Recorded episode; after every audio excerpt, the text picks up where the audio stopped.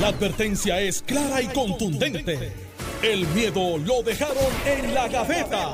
Le, le- le estás dando play al podcast de Sin, miedo, de Noti1630. Buenos días, Puerto Rico. Esto es Sin Miedo en Noti 630. Soy Alex Delgado y está con nosotros el exgobernador Alejandro García Padilla, a quien le damos los buenos días, gobernador. Buenos días, Alex. Encantado de estar contigo aquí en la mañana de hoy, con Carmelo, con el país que nos está escuchando. Carmelo Río Santiago, senador, buenos días. Buenos días, tía Ale. Buenos días, Alejandro. Que se zumba una pelota aguacero. Está nublado. Eh, estoy con Alejandro haciendo el baile de la lluvia afuera en el parking. Así- ¿Te acuerdas cuando espe- cantaba? Eh, En especial para, para la zona este. eh, eh, y aquí también, ¿verdad? En la Pero, zona o sea, metropolitana ya los embalses que están comenzando a preocupar Sí, eh, a, sí. a- a las autoridades, pero eh, hoy está nubladito para acá, así que Yo sigan tengo- orando. Sí, sí, sí, sigan y- orando. y usted ore, haga lo que tenga que hacer, porque es así. bañarse con un galón está feo. Bueno, hoy Abuela, hay, hoy a ti- a ti no tenemos. te da. Hoy yo no sé si vamos a tener. pailita. Pues, Está bien, pero con un galón empezamos. Hoy yo no sé si vamos a tener que cogerle pañito, tiempo a pañito. Ferdinand Pérez para terminar el programa con la cantidad de temas que tenemos, pero vamos a, vamos a ver qué podemos hacer. Mira, tenemos lo de Alexandria Ocasio, eh, que está diciendo que eh, la estadidad en Puerto Rico, en todo caso, debería ser con español. Claro. Como, como idioma, eh, ¿verdad? Este, pero eso lo, lo discutimos. Eh, Idioma y- común. común. idioma común. ¿Cómo? Y que no es aceptable el que se imponga el inglés Correcto. para ella. Eh, juez federal advierte posible desacato de la secretaria de corrección. Tenía que entregar eh, un, requerimiento que le habían hecho para el 7 de junio. Hoy es 14 de junio y todavía no le han entregado la información al juez Besosa eh, o los planes que, habían requerido. El COVID sigue en aumento y a quien está afectando y llevando a los hospitales son a nuestros viejitos.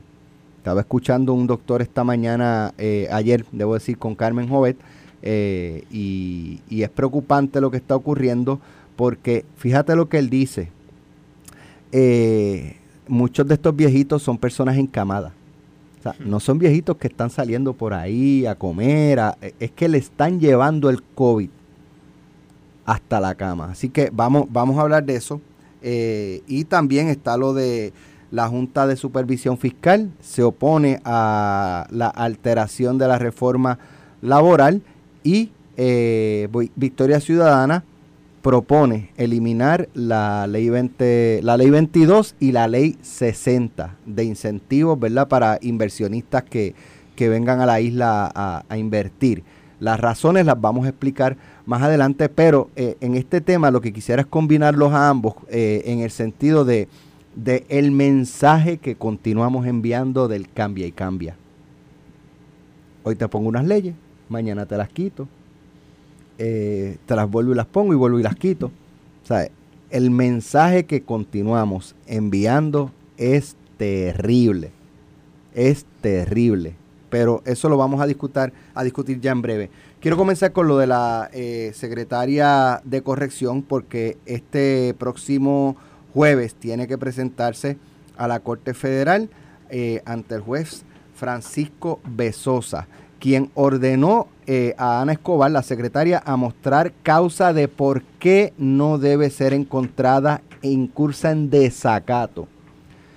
En una orden emitida en el día de ayer, el juez dispuso que la funcionaria tiene que comparecer este jueves a las 10 de la mañana al Tribunal Federal en el Viejo San Juan con relación al caso del negociado de instituciones juveniles de eh, corrección y rehabilitación. Besosa recordó que previamente había establecido hasta el 7 de junio la fecha límite para que Escobar indicara por escrito por qué no debía ser encontrada en desacato por fallar en cumplir una orden anterior y declarar vacante la contratación del nuevo director del programa del negociado de instituciones juven- juveniles.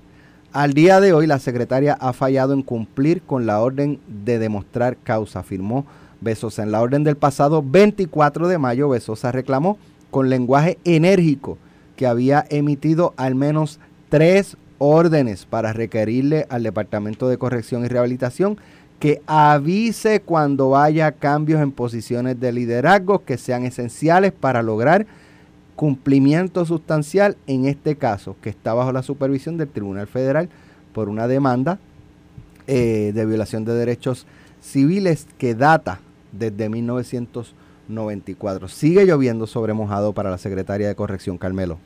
Mira, e- es que no estoy claro, eh, pues de la noticia, de del ángulo que le da el juez de que cuando vaya a haber un cambio de liderato, o sea, cuando Yo usted- imagino, en, en este caso, el negociado de instituciones juveniles. Por eso, aquí es que voy, aquí es que voy. Eh, por eso es que no estoy claro, porque ¿quién nombra la secretaria de corrección? Obviamente el gobernador. Tiene que pasar por un aval de la Cámara y el- del Senado en este caso. Y es confirmada por el Consejo de Consentimiento. Una vez ella viene a ser la secretaria de corrección, tiene un equipo que tiene que nombrarle instituciones juveniles, eh, diferentes nombramientos que tiene que hacer y ella tiene la responsabilidad de supervisar esos nombramientos y de removerlos también. Si hay que nombrarlos, el que, el que nombra puede remover. Eso yo creo que estamos ahí claros. Y no sé entonces si lo que está pidiendo el juez es, mire, déjeme, dígame quién es el que usted va a nombrar, o déjeme pasar revista sobre aquella persona que va a nombrar a ver si usted la puede nombrar. Dice aquí la nota, fíjate, Carmelo, el juez recordó que durante la vista del pasado 4 de enero el tribunal le ordenó al gobierno de Puerto Rico que tenía que proveer notificación de dos semanas de esos cambios con justificación escrita de por qué esos cambios fueron hechos y garantías de que esos cambios tendrían un impacto positivo en lograr el cumplimiento de las áreas que quedan en este caso. Para la posición eh, de director de programas, el tribunal dispuso que le informaran a la monitora federal Kimberly Tandy las credenciales de cinco candidatos y los criterios que usarían para hacer el reclutamiento. Luego la monitora informó al juez que no se le entregaron los criterios basados en la descripción de trabajo. Bueno, yo, es que yo tengo un nicho con eso. Eh, y yo sé que, que los casos son los casos. Yo creo que el juez no tiene esa capacidad de... de- obviamente la está ejerciendo. Un poquito olímpica tu. Sí, no, no, yo, espérate, por eso es que est- estamos sin miedo. Yo creo que el juez no puede decir... Tú, tú no litigas en la federal, ¿verdad que no? no, pero muy Ok, pronto. está bien, no puedo litigar ni igual ni luego Se ahora no supone puedo. que eso que tú estás diciendo lo diga Alejandro, No, porque porque, Alejandro él lo está- va a llevar No. acompañado de que no somos colonia. No, yo litigo- que el juez no tiene ese poder No, porque no, no, no, somos una no, yo litigo en la federal, por lo tanto yo no voy a decir eso. No, lo que pasa es que yo no creo que el juez, eh, en mi opinión, en mi opinión, en los casos de eh, Borrado Feliciano y estos casos que han tenido que ver con muchos de, de años de violaciones de derechos civiles en la, en la corrección, se plantea cómo buscar la mejor calidad, asegurar los servicios. Eh, sin embargo, yo nunca he visto que se ha planteado, déjame ver si tú puedes nombrar a esa persona. Porque eso es una sindicatura. Eso es una sindicatura. Y en este caso, yo no tengo, o sea, no estoy claro de que haya una sindicatura para efectos de eso. Ah, ahí, la- usted, secretario de corrección, párese ahí. ¿Usted es la que está cargo del sistema? Sí, sube. Ok, ¿usted está dando el servicio? Claro que sí. Deme la evidencia que usted está dando el servicio. Ah, pues oye, aquí está, mire, la comida se está dando, el servicio médico se está dando. Ah, no, no, espérese, lo que pasa es que yo quiero ahora saber a quién usted va a nombrar. Bueno, güey, lo que pasa es, no, no, yo quiero ver cinco. Ah, y la secretaria contesta, güey, ¿para qué usted quiere de los cinco? Para yo escoger... Está haciendo una novela que... No, te estoy diciendo. puede contestar te- eso. Te, estoy diciendo. Está bien. Quiero los cinco, Exactamente. Exactamente. Ese es mi análisis. Mi análisis es hasta dónde puede llegar y decirle, no, no, lo que pasa es que usted no me dio los cinco nombres. Ah, pues perfecto. Bueno, es que no se los tiene que dar, se los tiene que dar a la persona A que le a- asignó a la con los criterios. ¿Por qué lo quieres cambiar? O ¿Por qué es necesario eh, cambiarlo? ¿Cuáles son las credenciales? Y dice la nota hasta una garantía ahí, ahí es que voy, de Alex. impacto Ahí es que voy. Ahí es positivo que- con ese cambio. la O sea, que la- que la- garantizar que con esta persona lo- esto va a correr La mejor. contestación fácil política es, eh, la secretaria tiene que cumplir. Pero, y, y está ahí, esa contestación está ahí. Pero el análisis un poquito más allá es, mire lo que está detrás de esto. Mire, deme cinco. Y esos cinco, ¿el juez va a escoger? ¿O escoge a Ani Escobar? La contestación es que escoge a Ani. Yo creo que yo, Escoge- yo escoge la entiendo que sí, pero tiene que notificarlo al tribunal. Y si, y si- por un re- por un, por una, un caso sentencia. de derechos Claro. civiles. Lo que pasa y es si que- hay que hacerlo así, Carmelo, hay que hacerlo así. Lo que pasa es que- no, no, es no, que, no, que- es que yo entiendo que no, no, no le no, digas nada. No, no, no, es que no, es que no le diga nada, porque no puede hacer eso. Tiene que pues, hacerlo. Lo hicieron. No, pues está bien. Lo que pasa es, y, y yo creo que tiene que ir a cumplir. Lo que pasa es que yo no creo que, él, como lo está interpretando ahí, como le dice la noticia, a lo mejor no es eso así. eh, no, pero es que el juez para escoger por la secretaria. Yo quiero ver los cinco para escoger. O si no me gusta uno de los cinco, porque ¿cuál es la garantía? Mire, juez, yo estoy nombrando a Alex Delgado. Ajá, y Alex Delgado. ¿Tiene la capacidad? Yo entiendo que sí. Bueno, Eh, ah, pero los credenciales. No, es que él trabaja en Es que para aquí no. Lo que Eh, pasa Aquí es- no. No, trabaja en radio, trabajado no en en la televisión, campaña, lleva y no, y 25 el juez le va a decir, pues no. No, no. Recogió, recogió chavito. Recogió No, chavito. no, no, no se vayan es que por es el que recomienda el no, no, fundraiser. No, no tiren para el monte, que esto es muy temprano, eso es el, el caso. Eh, lo que estoy diciendo es hasta dónde puede llegar ese caso de que llegue la secretaria, que no es que no puede ignorar, tiene que proveer los cinco, perfecto. Pero es que eso, eso es tan peligroso como decir, ah, ok, de esos cinco, ah, yo escogí a Alex Delgado, que trabaja en radio, en televisión, ha sido... eh. No, es que ese no puede ser. Pero juez, que yo estoy garantizando de que él va a hacer el trabajo. Pero es que ese no es el que yo creo- quiero. Es que yo creo que el planteamiento del tribunal no Es es, que para nosotros decidir. Es solo tenías que notificarlo y no lo hiciste. Perfecto. Y tiene que cumplir. Y, y pusiste a la persona La- y no. la contestación- Es como si, por la ejemplo, aquí yo tengo que llenar una plaza gerencial Y, y- y el presidente me dice, que en este caso sería como, ¿verdad? En, Tuto. en la analogía de tuto, este, me, me notificas quién va a ser y quiero también, ¿sabes? Tener una, y, ¿sabes? Ok, sí, ¿Por sí, sí, pero yo, yo, entiendo todo pero eso. yo voy a decir no. Yo o sea, entiendo todo no, eso. Yo y- lo y- hago. y yo entiendo todo eso. Y fíjate que yo no estoy contraviniendo de que hay que cumplir con la orden. Yo lo que estoy yendo un poquito más allá. ¿Por qué? O sea, es como los, los nenes chiquitos, cuando te- tú le dices una cosa, dices, ¿por qué? ¿Por qué? Porque ahí detrás lo que hay es, ahí están los cinco. Yo escogí a fulano. No, ese no puede ser. Y ahí yo creo que estamos entrando a otra área. No sé si ese sea el caso. Bueno, ¿y para, entonces, ¿para qué Digo, digo, pidiendo? digo, me imagino también que dice, bueno, pues este eh, va a dirigir que el negociado de instituciones juveniles, perfecto. Este, pero aquí lo que dice es que estudió, astronauta? este, exacto. ¿Qué astronauta? Y, y entonces, como pasa en el gobierno, que se nombran por trabajos políticos, por, Tú- tú tú sabes, sabes Alex, y un poco yo- el tribunal quiere filtrar. Y- ahí es que yo voy estoy- al y análisis. estoy- y si el gobierno no ha podido hacerlo bien, que el, su- que el tribunal lo supervise, yo estoy totalmente de acuerdo. Bueno, yo, yo, en eso estamos encontrados. Estamos encontrados para, para acabar. Ajá, para porque, yo, porque, porque yo, porque yo creo que en el gobierno hay mucha, mucha gente, de hecho la percepción es que todos, que hacen el trabajo. Entonces dicen, ah, no, porque está ahí porque eres político. Ajá, y que salió electo, salió electo gobernador porque es político también. La gente votó por él. Y los legisladores. Y los otros. Entonces, la gente dice, no, porque los meten ahí y no saben. Quizás no han visitado una agencia. Hay mucha gente buena allí que hace lo que tienen que hacer. Yo discrepo en cuanto a que todo el mundo trabaja bien en el gobierno, porque no. La respuesta es que no. Esa es la presunción. Uno tiene que derrotarla. No, es que yo creo que está derrotada en, la, en, la, el, el- el funcionamiento y en mi gobierno pasó también. O sea, no todo el mundo trabajó bien. Hubo quien no trabajó Hubo bien. sobresalientes, hubo quienes Claro. simplemente cumplieron sus metas y otros, Otros que, no. Pues claro, eso pasa y yo creo que hay que reconocerlo. Lo hay Yo- en todas partes. Pues claro, yo creo, y en todos los gobiernos, en todas partes del mundo. O sea, yo creo que, que, que, que, eh, decía un poco en broma, ¿verdad? Que la posición de Carmelo de, y, y la posición, ¿verdad? Que de defender a la secretaria ante un posible desacato, no, porque el juez no tiene la autoridad, pues, pues sí la tiene, porque el caso, esa sentencia ya es final y firme y lo que el, lo que el tribunal lo que hizo fue eh, eh, eh, conservar jurisdicción sobre el cumplimiento. O sea, que si la, la- la secretaria no está de acuerdo con una orden, tiene que ir a Boston. Pues ese es el proceso. Eso, eso no es nada. A veces dicen, no, que va a apelar. Pues que ese es el proceso.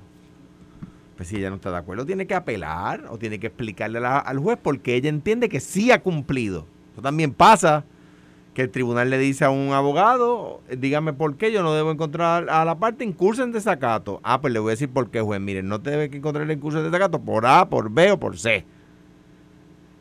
o sea que le corresponde a la secretaria. La secretaria no puede decir, no es que el juez no tiene autoridad para imponerme el desacato por incumplimiento. Pues sí la tiene, sí la tiene, desde que el mundo es mundo.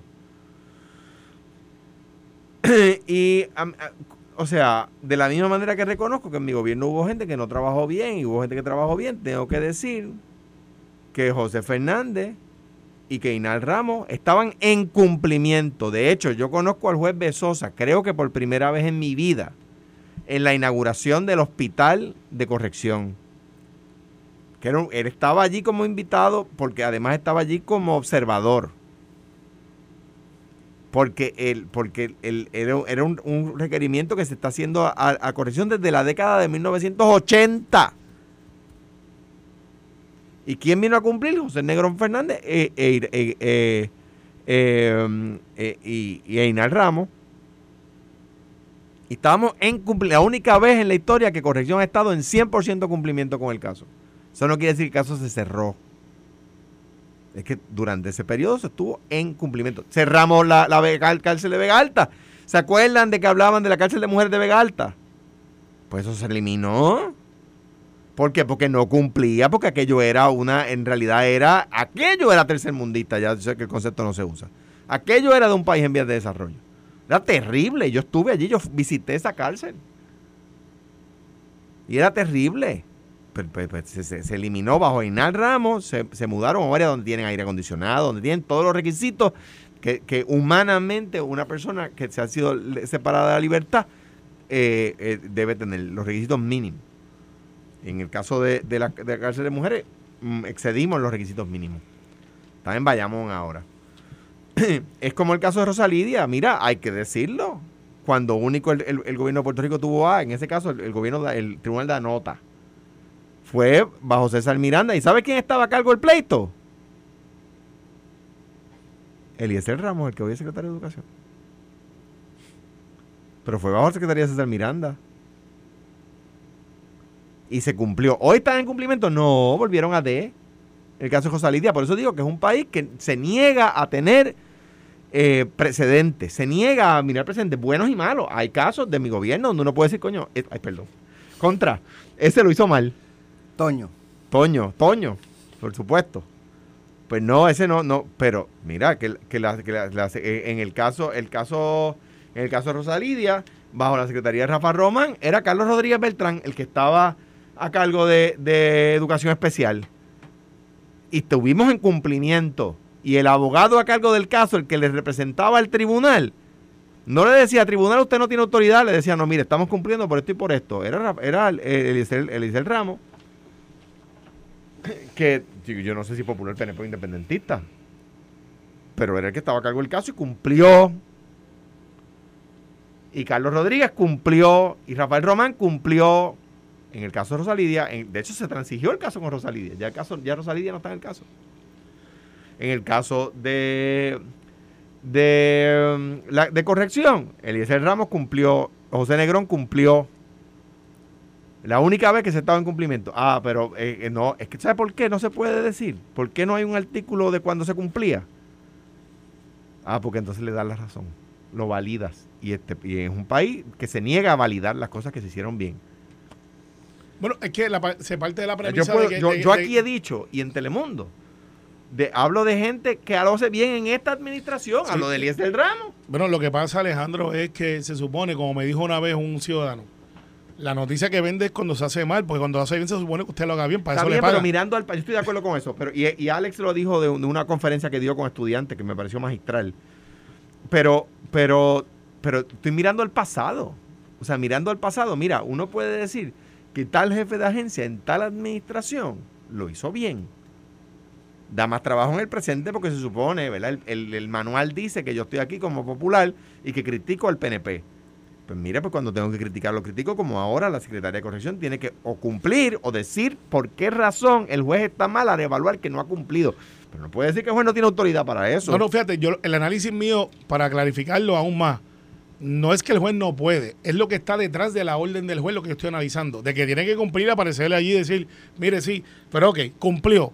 Y de momento viene y dice, güey, yo escogí a Alex Delgado. Alex, estoy buscándote ese trabajito ahí, te, estoy, te he nombrado como tres veces. ¿Cuál? Parece que de, instituciones juveniles. Renuncio antes, de que, antes, de que, antes de que me lo ofrezcan. No, pues está bien. pues, pues está bien. Pues Delgado. porque no tiene la pericia, porque no va a esperar que el juez Besosa le diga, pero ¿por qué? Ahí es que yo quería ir. Eh, si el juez Besosa puede ir y decir, eh, yo no quiero que sea ese, puede ser el otro. Digamos que el tribunal.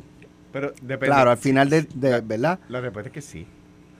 Tú, o sea, ¿tú crees que si, que si este, la persona no tiene la pericia, el secretario debe tenerla? Pero, ¿quién pues, pues no me importa, yo lo, yo lo pongo. ¿Quién decide eso? Lo que pasa es que la sentencia dice. El resumen, la experiencia. claro. ah, eso, porque tú sabes que aquí se, se, crean puestos para gente que hicieron política. Pero Carmelo, lo que pasa es que déjame explicar algo, porque yo creo que, que atiende tu pregunta. Si al cerrar el caso le decimos, como pasó, le decimos al tribunal que se va a nombrar gente capaz, con experiencia en el puesto para que los errores del pasado no se vuelvan a cometer, pues le tenemos que cumplir. O sea, que es un, no es un tema de, de que, ay, que el juez no puede nombrar al sub de, de, la secretaria. No, no es que el juez se lo quiera nombrar, es que el, el Estado se comprometió con la Corte y la Corte lo aceptó en sentencia a nombrar personas capacitadas. Y lo que la, juez, la, la secretaria tiene que decir al juez esta persona sí está capacitada por esto, por esto y por esto. No está allí porque paquinó y, y, y, y bandera y bocina. Yo, yo, y, yo entiendo todo eso. No vas a nombrar a alguien que no sabe, pero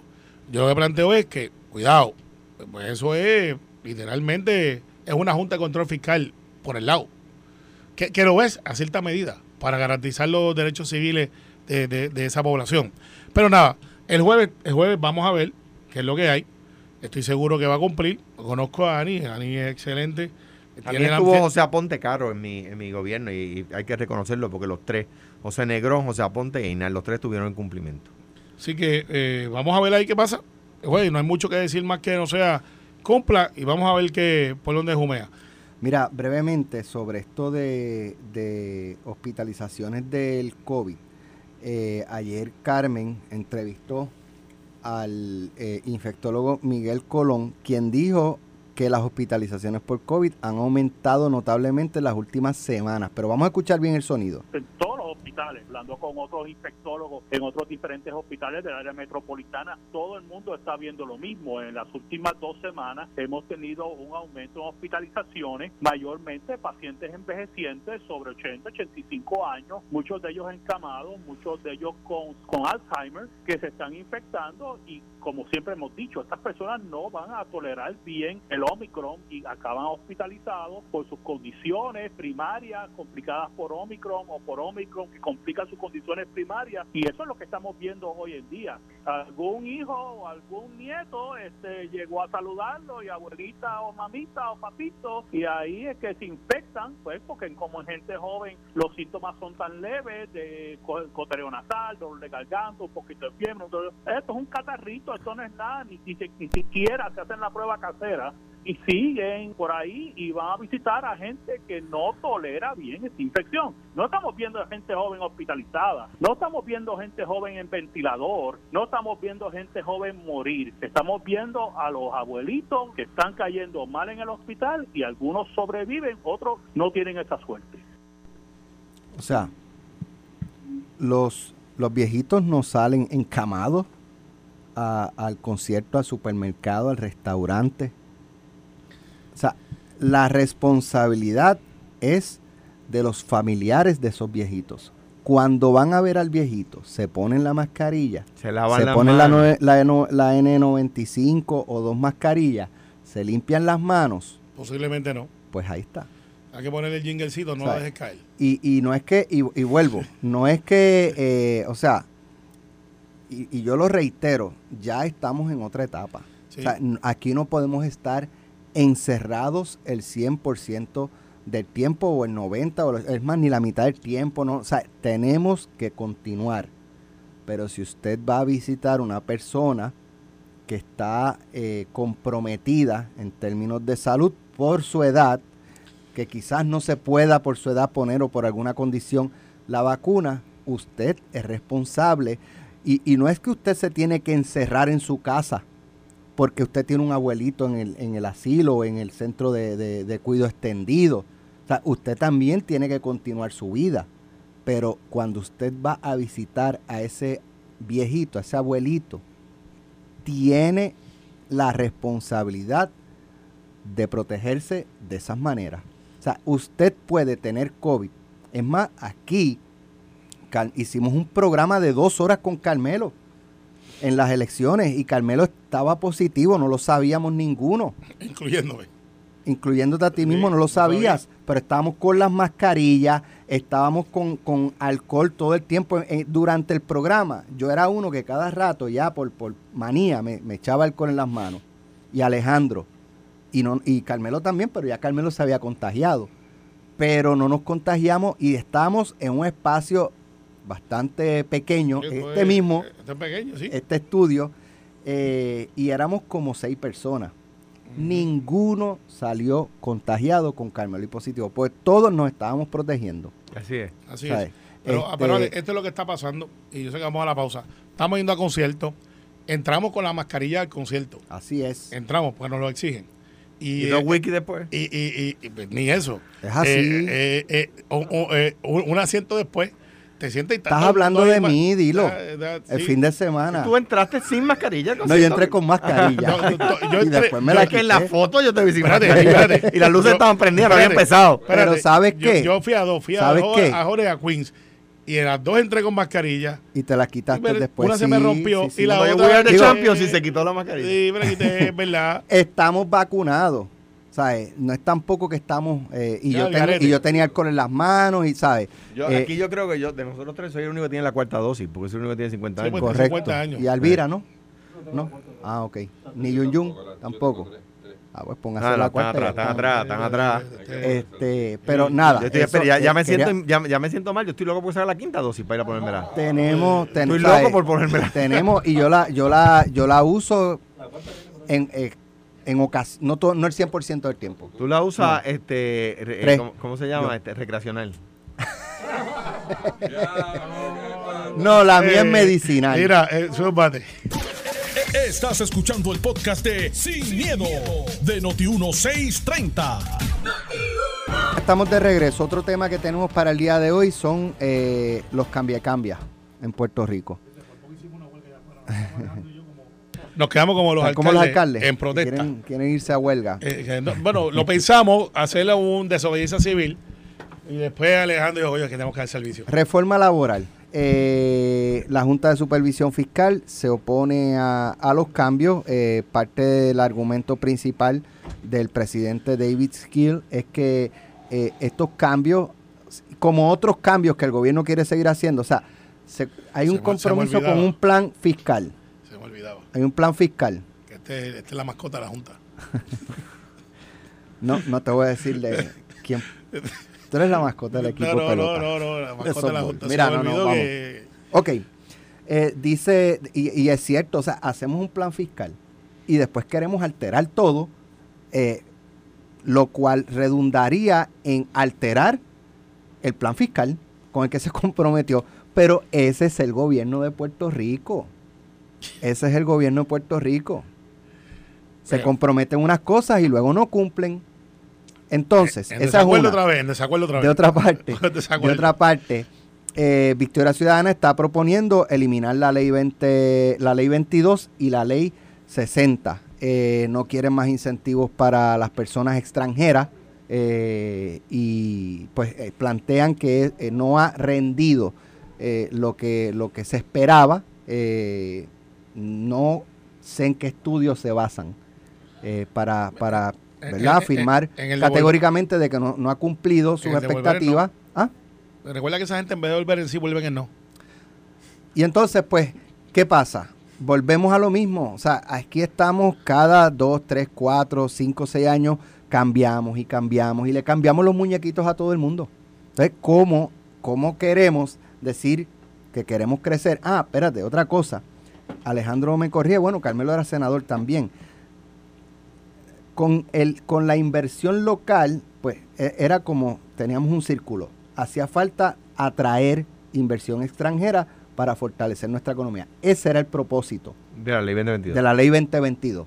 Se comienza a traer este, Riqueza inversión externa. extranjera y viene dinero.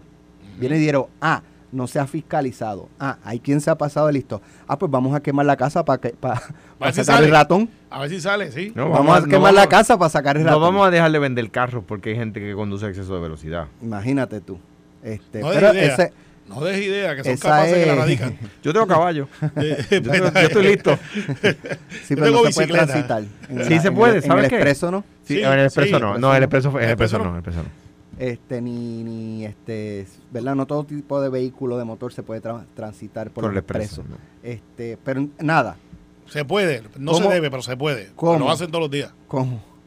Mira, ¿Cómo, cómo, cómo, ¿sabes? ¿Cómo echamos para adelante con Hay- este cambia y cambia constante? hay, hay, yo, y vamos a avanzar porque quiero tocar lo de Alexandria Ocasio. hay, hay que conjugar dos temas. Es verdad lo que dice Alex, de que hay cosas que, que, que, ¿verdad? que es necesario eh, eh, mejor, eh, ¿verdad? conservar, ¿verdad? Eh, uno no puede estar cambiando las leyes todo el tiempo. Yo con la reforma laboral tuve objeción desde el primer día. Creo que le quita derechos, unos derechos que no le debió quitar a los trabajadores.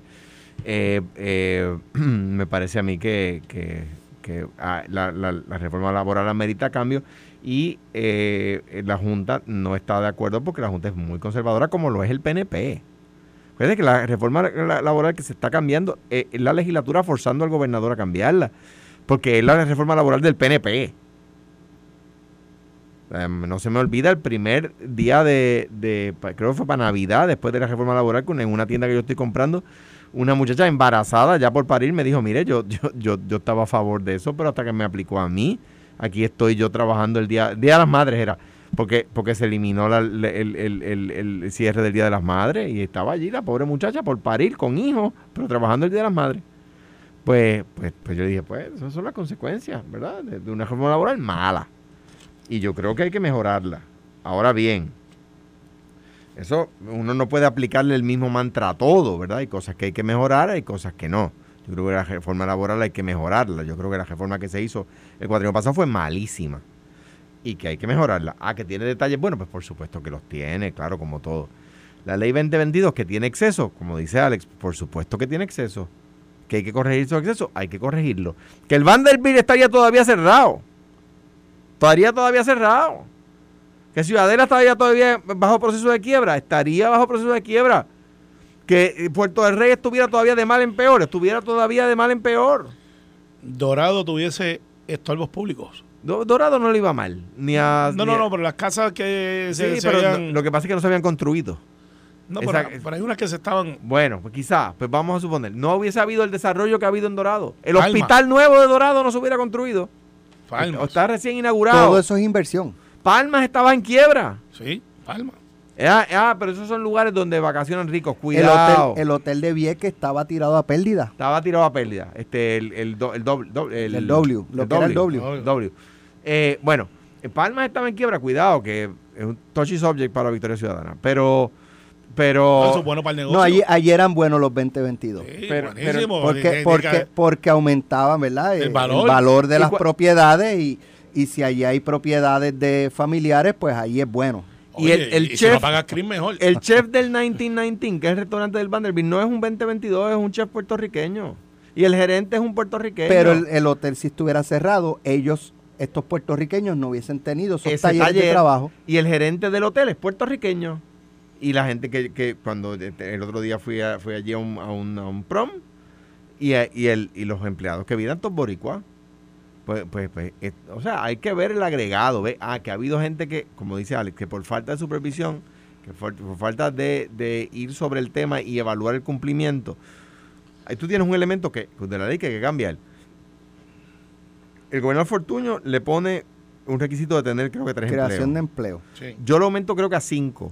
Llegó el gobernador Rosselló y lo eliminó. No tienen que crear empleo. Ah, porque lo que están creando es mucama y, y servicios. Pues está bien, pues mínimamente. Pues por lo menos. Ah, pues está bien, ampliarlo a 10. Si el problema es que está creando muy poco, ampliarlo a 10. Ah, pero por ejemplo, hay bufetes de abogados. Bufetes de abogados que tienen más de 100 empleados en Puerto Rico que están aquí por la ley 2022. Y mira, la ley 2022 no es mía. Es la ley del gobernador Fortuño. Aquí, contra quien yo corrí una campaña y derroté. Pero no puedo decir que fue mala. De hecho, reconocí en un mensaje de estado de situación del país, reconocí que hice mal en votarle en contra cuando fui senador. Porque veía lo, lo, los beneficios que estaba dando. Pues mire, yo creo que está bien reconocer cuando el otro, el del otro partido, tuvo una idea con la de la cual uno, de la misma manera que digo que la reforma laboral fue una mala idea, tengo que decir que la ley 2022, mire los ejemplos que estoy dando. Aquí hay bufetes de abogados que tienen más de 100 empleados puertorriqueños, incluyendo abogados puertorriqueños, que están aquí porque los socios principales se mudaron a Puerto Rico por la ley 20 y la ley 22. Bueno, y, y, hay abogados puertorriqueños que se dedican a dar servicio a la ley 2022 y han hecho conglomerados. Mucha gente joven, by the way. Por eso, mucho, y mucho termino, termino con esto diciendo, diciendo lo siguiente: esa ley no la aplica solo a extranjeros. Exacto un buen amigo mío de Cuamo, cirujano en la clínica Mayo en Arizona, que está considerando cogerse a los beneficios de la ley 60 y de la ley 22 y moverse a Puerto Rico. No, y que puede exportar también. Puertorriqueño. No, que una vez aquí, desde aquí exportan. Exportas. O sea, mira, Alex, cuando se hizo esta ley tenía un propósito que era el primer paso en la luna. Eh, no sabíamos qué era lo que iba a venir o se iban a venir. De hecho, me acuerdo que la tarjeta principal era Sir, este, el de Virgil. Richard Eh, Branson. Richard Branson, Sir Richard Branson. Esa era una de las tarjetas principales porque él tiene una isla allí, vive allí, Aquí al ladito. aquí al ladito, y él tiene muchos amigos puertorriqueños y él venía. Entonces después llegó Paulson y después llegaron dos o tres que, que se le conocen como lo- los, billonarios y empezaron a mirar. Sir Richard Branson decía todavía no y se fue, no, no invirtió. Paulson se quedó. Paulson de hecho no es 2022, él este, tiene su compañía y el otro. Después llegaron grupos eh, que tenían mucha tecnología y mucha gente que bregaba con bolsa de valores. Esos son los, los pioneros, los que llegaron. Y empezaron a hacer una sociedad y empezaron a comprar. Y como llegaron a un sitio que para ellos era nuevo, pues empezaron a comprar lo que se llama la- las comunidades de control de acceso. La primera tarjeta fue Dorado y había muchas residencias en Dorado que estaban acabándose, no estaba, el mercado se había caído y empezaron entonces a progresar ahí. Después dijeron, pues mira, hay una escuela allá en Palma que se llama Palmas Academy que estaba en problemas y ahora vinieron, pum, se metieron Carmelo, en Ciudadela, Nicolás Prauti, yo puse la primera piedra. Nicolás Prauti metió más de 100 millones de inversión, Claro. torres nuevas. Pero la crítica era de que se lo dieron a precio bombado. Y yo, sí, porque ¿quién puso los Pero es millones? que eso no era del gobierno. Por- por Eso eso- era un la proyecto crítica privado para que se va a la quiebra. Se va a la quiebra. Y estando en quiebra, había 20 Claro. millonarios aquí que podían comprarlo, pero no Pero lo no querían. compraron. Entonces, No aquí, lo tú tienes, compraron. aquí tú tienes dos o tres familias que apuestan al casino de la inversión, que es como yo le digo, que son familias que tradicionalmente han estado, han estado arriba, han estado abajo, porque eso es lo que ha pasado, y buscan capital de afuera para invertir aquí. El T-Mobile, que se hizo allí en la harina, son puertorriqueños, la familia que está ahí, pero Estuve, los estuve, pero trajeron inversión de afuera. Ellos fueron el vehículo local para poder buscar sus inversionistas y apostar a ver si eso funcionaba. Claro. Porque era es una apuesta. Alex. acuerdo que eso, eso se me- a mí se me presentó el concepto en la inauguración del Hyatt de Manatí. Sí, entonces, ¿qué pasa? Yo Lo creo. Víctor Suárez, porque eso, eso eh, Víctor era director también del Distrito del Centro Sí, Comercial. de, de Patagua y Puerto y esa cosa ahí. Exactamente. Entonces, al final del día, Alex, para resumir, yo creo que hay gente que se opone a todo y dan pocas po- soluciones.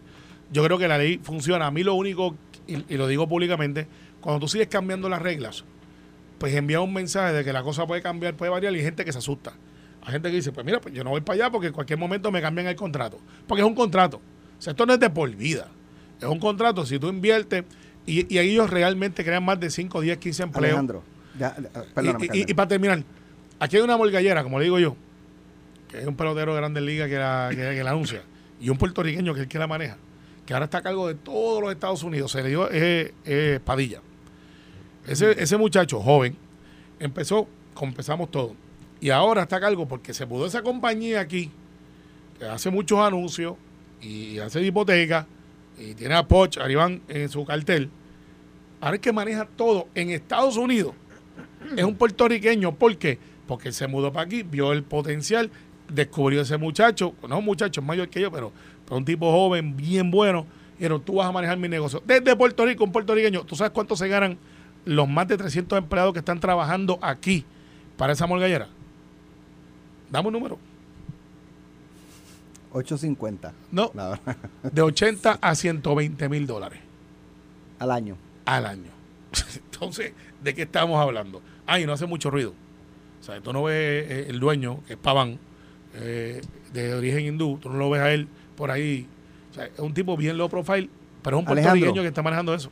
Tú, que se llama Ra- eh, tú- Luis Raúl tú- López. Luis- eh, tú como, Padilla, como Padilla. obviamente ya es gobernador, tienes tu oficina de abogado y hay compañías que, que pues buscan asesoría para invertir en Puerto Rico o en, en Latinoamérica, Suramérica. Así es. Sí. Eh, ¿qué, qué preguntan? Estabilidad política, estabilidad jurídica, eh, obviamente impuestos. eh, eh, la- si hay, eh, si- obviamente la, le- la- la legalidad de la acción que ellos quieren hacer, ¿verdad? Pues, por ejemplo, Estabilidad en términos generales, por ejemplo, es que las cosas una vez se ponen sobre la mesa, continúen. continúan. No Si tú regla. pones una cosa hoy, mañana la cambias, pasado lo cambias de nuevo, vuelves y cambias, eso crea inestabilidad. Esta- En ese caso, inestabilidad jurídica. Sí, no, inestabilidad política es que, que los que los gobiernos sean estables, ¿verdad? Aunque cambie el gobierno, que haya una estabilidad. Inestabilidad jurídica es que no le estén cambiando las leyes todos los días. Sí. Particularmente Digo, y la estabilidad tributaria. política también es, por ejemplo, cuando uno, si mira, qué sé yo, Venezuela, que hay eh, muchas protestas. Ahí no hay estabilidad y política. tipo de cosas. de las No protestas hay que, que te estabilidad política. nacionalizan y dicen que la finca de usted en Coamo es mía. Punto, se acabó. Y entra ahí el ejército y dice, bienvenido, aquí Cuidado, está la la, finca. la última vez que eso pasó en Puerto Rico, ¿sabes quién era el gobernador, verdad? La nacionalización de la industria del azúcar fue bajo el gobierno de Luis Ferré. En el 60 67, 68. No, Por sí. ahí, un poquito. Sí, pero en aquel momento el modelo económico lo pretendía. Ahora, lo que hacen esta gente que. Ah, Pero Ferré sería demócrata hoy. Yo no tengo duda de eso. uh, yo no me voy a meter ahí. Yo no tengo duda de eso, no. eh, es- después me votan. Bueno, pues Mira. el, que, el que esté dispuesto a discutir lo que en evalúe, evalúe el, te- el, termi- el término Rockefeller Republican, que Yo- eso es lo que era Don Luis. Ustedes son capaces de discutir el, un tema del estatus en tres minutos. Nah, pero vamos a tratar. Depende de cuál, Carmelo. El de hoy no lo quiere discutir. No, vamos para adelante. El de, lo- el de hoy, Carmelo, no lo quiere discutir. Pero fíjate, yo, yo, yo me imagino que todo lo contrario, que sí. ¿Por sí. qué? Porque lo que plantea la congresista Alexandria Ocasio es la estadidad con español. Pues Carmelo sabe que eso no tiene break en el Congreso. Pero, pero, pero, ¿por qué no tiene break? Es lo- le- ¿Tú has ido al barrio chino? Sí, pero, pero, ah, ¿Tú has ido al barrio chino cuando vas a... Sí. ¿Verdad que tú estás en chino ahí? Sí. sí. ¿Tú has ido a Nueva York ¿Es últimamente? Estado el barrio chino? No, gracias. pero- ya, Nueva York, ya, Nueva York, ya Nueva York. No, pero para que vean que las culturas existen. Los Sí, pero- servicios que sean de gobierno en los barrios chinos tienen chino, mandarín, español. Este, Por eso el barrio chino Pero, no es Estado. pero No, si no, los no, pero estados están moviéndose a, a los dos idiomas, por eso es que vienen a buscar aquí policías, maestros, médicos, enfermeros, que hablen español para atender comunidades españolas, eh, españolas, eh, Sí. ¿verdad? Este, Hispana. Hispanas, hispanas, eh, en, en los estados.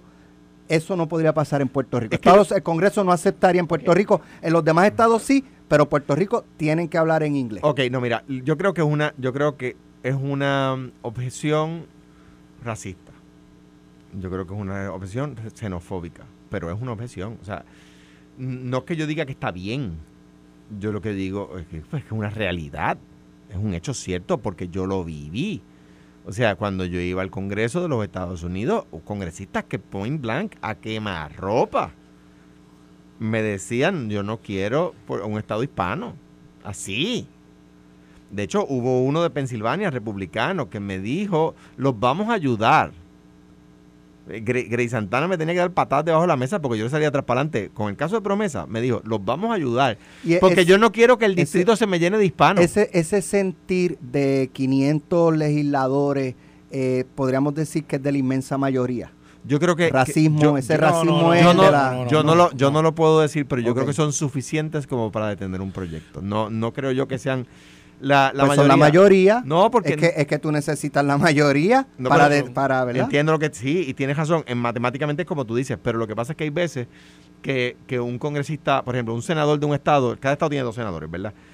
Un senador de un estado que necesita el voto del otro para traer proyecto, negocia el proyecto, no, no, no está en contra por el tema del español. Es que, es que no puede dar el voto porque tiene para su estado. Y en Estados Unidos existe un- una cultura eh, de democrática particular y quiero puntualizarla que aquí no la tenemos. ¿Qué es que ¿A quién representa el senador de Colorado? El senador de Colorado representa a Colorado y lo tiene muy claro. Puede ser demócrata, puede ser republicano, pero representa a Colorado. Y si hay un voto que no le conviene al estado de Colorado, aunque lo planteen los demócratas, le va a votar en contra. Y, y nadie lo va ¿Y cómo, Pero y cómo, va- y eso cómo le afectaría a Colorado Ah, que Puerto Rico ah, sea Estado? Ahí voy, ahí voy. Si tú le dices que ha sido uno de los problemas que ha tenido el PNP vendiendo la estadidad allá, es que dicen, ah, es que van a venir más ayudas federales para Puerto Rico. Y el, el senador de Colorado, el senador de Wyoming o el, o el congresista de California dice, espera un momento, ¿y quién va a aportar por eso? La responsabilidad también aumenta. Entonces, entonces para lo que, los locales. entonces, Correcto. entonces lo que lo que ellos dicen es, espera un momentito, el, el- lo que yo he hablado aquí, un tema de que se habla muy poco, que es la cláusula de uniformidad. ¿Va a ser uniforme? No, los estados van a tener que aportar más de lo que Puerto Rico aportaría. Entonces el congresista Pero Puerto Rico también aportaría más que otros estados. y, y- pero entonces el congresista dice, Eh, eh, eh, ahí voy, es. ahí voy, Gracias, ahí voy. Pero pudiera terminar una oración. Dale, Eh, pero porque Carmelo no va a tener tiempo, Carmelo va a tener que continuar mañana. El- no, no, no, no. el- papá. el- el con- Estamos a las y 54 El congresista de Arizona dice, yo tengo que aportar más de lo que voy a recibir. Sí. Ah, pues no voto a favor. Es que eso allá es una cosa obvia. Yo tuve que pelear en el Senado, Carmelo lo recuerda, con dos senadores de Cagua. Le querían quitar una escuela a Cagua, le quitaron una escuela a Cagua para dársela a un pueblo PNP de otro distrito senatorial. Y yo le decía a Marita y a Ramón, que eran senadores PNP de Cagua, yo le decía, usted tiene que votarle en contra. No, pero es que esto es un proyecto de administración. Pero tienes que votar en contra. Tú representas a Cagua. Ale, esta idea es una. Hay 5 millones viviendo en ella. 5 millones de puertorriqueños están allí. Ninguno grita, pagan contribuciones. O sea que la pudieron conseguir sin hacer Puerto Rico Estado. Los, mitos, me encantan los que van allí y dicen Yankee Go Home en la parada de Nueva York. Eh, pero están en la casa de ellos. Eh, excelente, brillante. Eh, pero me encanta más aún los que dicen que se va a perder la cultura. Pero en la parada de Nueva York estaban casi 100 mil puertorriqueños para adelante y para atrás, 65 años después. Que, miles no hablan ni español. Eh, exacto. Pero están allí con la bandera en mano y la ponen hasta en los y, en los carros. Y, sienten la cultura. Y sienten la cultura. Así que, pues mira, eh, eh, al final del día, la estrella se explica sola. Pelota dura es lo próximo. Esto fue, el podcast de Sin, miedo, de Noti1630. Dale play a tu podcast favorito a través de Apple Podcasts, Spotify, Google Podcasts, Stitcher y notiuno.com.